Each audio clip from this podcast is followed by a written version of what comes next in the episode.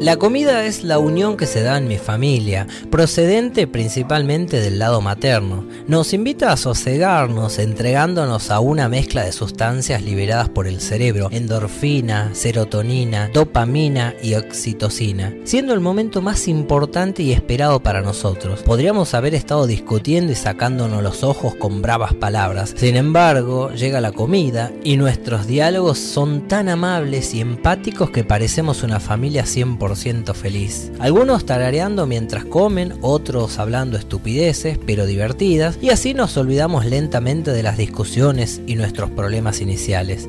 Cinco minutos atrás no quería ser parte de este mundo ni de la raza humana, despotricando contra toda supuesta lógica, y ante el primer bocado me parece hermoso hasta la bachata de Romeo Santos. Durante la comida, en mi niñez, la televisión formaba parte central de la mesa, y el noticiero era la estrella de lo que consumíamos audiovisualmente, salvo esos agradables mediodías invadidos por Natalia Oreiro y su novela Muñeca Brava. No estoy seguro de tener efectos adversos por haber presenciado los noticieros de los años 90, que no filtraban casi nada y que la ingenuidad estaba más a la vista de parte de los usuarios. Quizás mis traumas devienen de esas imágenes, no lo sé, pero sí sé que me dejó un rechazo imborrable a estos mediodías de comida, animándome en la actualidad a apagar la TV y solo escuchar escuchar música durante la comida, porque repito, la comida es lo más importante para mi familia, y escuchar a un soquete de traje y corbata hablando sobre algo que no sabe es lo más desagradable que puede pasar a la hora de la comida. También de niño manteníamos masivas reuniones familiares donde la comida era la protagonista, asados, pastelitos árabes, quipe, tripa rellena, alfajores salteños, entre otras,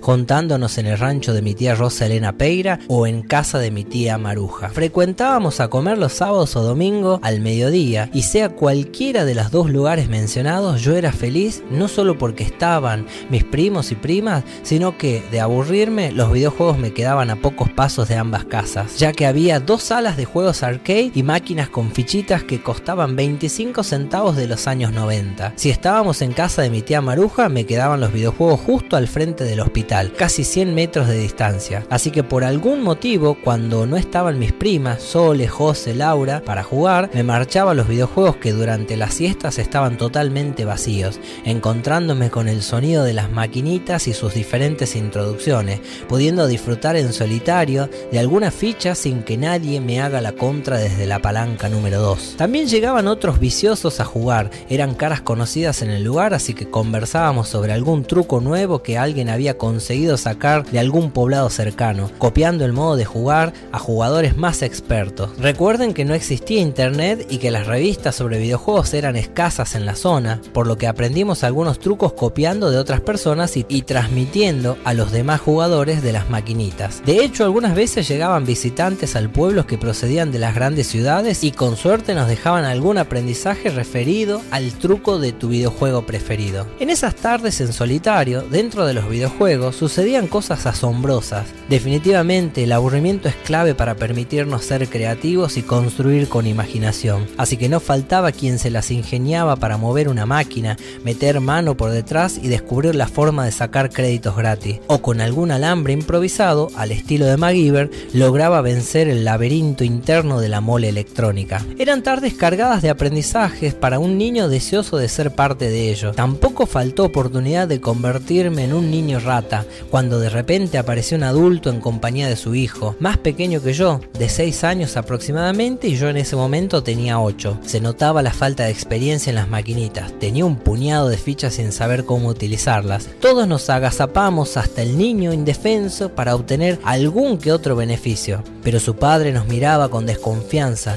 menos a mí, que parecía ser el de la cara angelical al lado de los otros, permitiéndome el señor jugar a dúo con su hijo. Pero este niño parecía no haber finalizado exitosamente la escolaridad del jardincito, porque no sabía compartir o no quería compartir ningún juego, así que me quedaba de cara mirando cómo despreciaba las fichas que su padre colocaba al estilo de los tragamonedas del casino. De repente el niño quedó solo porque su padre se fue hasta la vereda y aproveché para acercarme un poco más y con mi pedigüeña forma sacar algunas fichita, pero nada de esto resultaba factible. La falta de experiencia del pequeño era notoria, solo sabía colocar la ficha y esperaba que alguien le apretara el botón de inicio, dejándome ver su ignorancia en el asunto. Ni lerdo ni perezoso, me quedé en silencio petrificado, sin ayudarlo ni decir nada, y agregando por mi parte que la máquina estaba fallada, haciendo que se retirara del lugar y dando inicio a mi juego robado. Yo era consciente que la culpa me acecharía a posterior, pero eso no tenía importancia mientras jugaba al The Kino Fighters 94 con el invencible equipo coreano de Chang, Choi y Kim. Cuando terminé el juego me dispuse a regresar a la casa de mi tía Maruja. Inmediatamente estaba escalando el sentimiento de culpa por el robo al pequeño indefenso. Ya vería qué hacer con ello para quitármelo de encima. Mientras hacía caso a mi madre de volver caminando por la sombra para evitar los 45 grados al sol directo. Regresando por la vereda del hospital junto al paredón que proporcionaba una importante sombra y acompañado del perro de mi tía, el Toby, un Doberman enorme y con un porte asombroso que hacía temer a cualquiera miraba y era intimidante, con un andar de competición. Conmigo se llevaba muy bien porque lo entretenía jugando, así que el Toby me festejaba las monerías que yo le hacía mientras caminábamos juntos. Solo que esta vez yo estaba distraído por aquel acontecimiento de fraude en los videojuegos y me mantenía ensimismado buscando lavar culpa. De repente, en el suelo de la vereda del hospital me encontré con una corneta de color rojo que llamó poderosamente mi atención. Al menos yo creía que era una corneta. Incluso la hacía sonar, pero pensaba que estaba rota, ya que solo emitía un sonido de aire ingresando y saliendo. Era puntiaguda y de goma. Inmediatamente desaparece el sentimiento de culpa y reaparece la curiosidad y ganas de jugar. Sobre todo con el Toby, a quien le tiré aire en la cara a modo de juego. El perro siempre reaccionaba juguetón, pero esta vez algo lo impacientaba. Se quedó medio alejado, casi con la cabeza gacha, se rascaba la nariz y tosía exageradamente. Pensé que le había tirado aire demasiado cerca y lo ahogaba, o que le perturbaba el sonido que emitía, medio raro. Así que dejé de molestarlo y me dispuse a morder la punta para abrirla un poco más y que dejara de hacer ese ruido molesto para el animal. Mientras por el camino me crucé con una pareja joven que llevaban un bebé en brazos y me miraban de una forma despectiva. Sentía que en sus miradas algo querían decirme, como cuando tenés algo raro en tu vehículo y todos te hacen señas de luces. Esas mismas señas reproducía la señora con sus ojos y la expresión de su cara. Yo me ruboricé pensando que tal vez eso que tenía en mi mano era un juguete de su bebé que se les había caído, ya que era de goma y muy blandito para mordisquear. Me sentí un poco perseguido por ello, pero solo cruzaron y no me dijeron nada. Eso sí, no dejaban de mirarme y hacer una expresión de asco, de algo que andaba mal conmigo, y la escena que me envolvía, ¿será por el perro? Quizás le tienen miedo, pensaba yo. Ya estaba llegando a la entrada de la casa de mi tía, junto a los árboles de mora turca que estaban en la vereda, cuando mi madre pegó un salto del sillón plástico anaranjado en forma de taza y me gritó, ¡Solta eso! ¡Tíralo ya! Yo me asusté y no sabía de qué hablaba mi madre.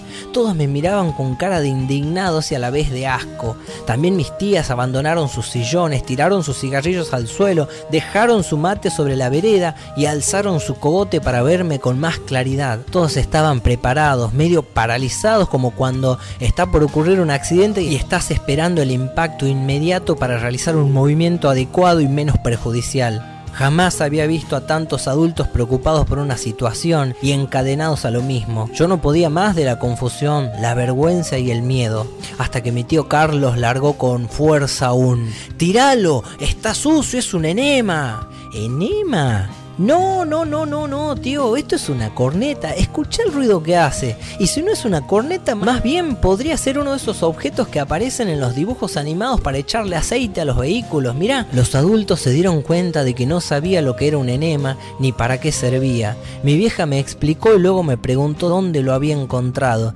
Casi se desmaya cuando le cuento el lugar de procedencia. Me mandaron inmediatamente a lavarme bien las manos y sobre todo la boca. Camino al baño, comencé a pensar sobre sobre los recónditos lugares al que ese enema podría haber ingresado, sobre todo por encontrarse fuera del hospital y las pocas posibilidades que no haya sido usado y solo sea desechable por alguna falla en particular, produciéndome un asco similar al de las personas que me cruzaron en la vereda minutos antes, asediándome la culpa por mi idiotez y ocurrencia, y por sobre todo el miedo a los efectos perjudiciales de mi salud y las malformaciones que podría producir un virus captado en aquel enema. Lo único que rescataba era que la culpa por aquella maldad al niño de los videojuegos se disipó velozmente, haciéndome sentir un imbécil importante.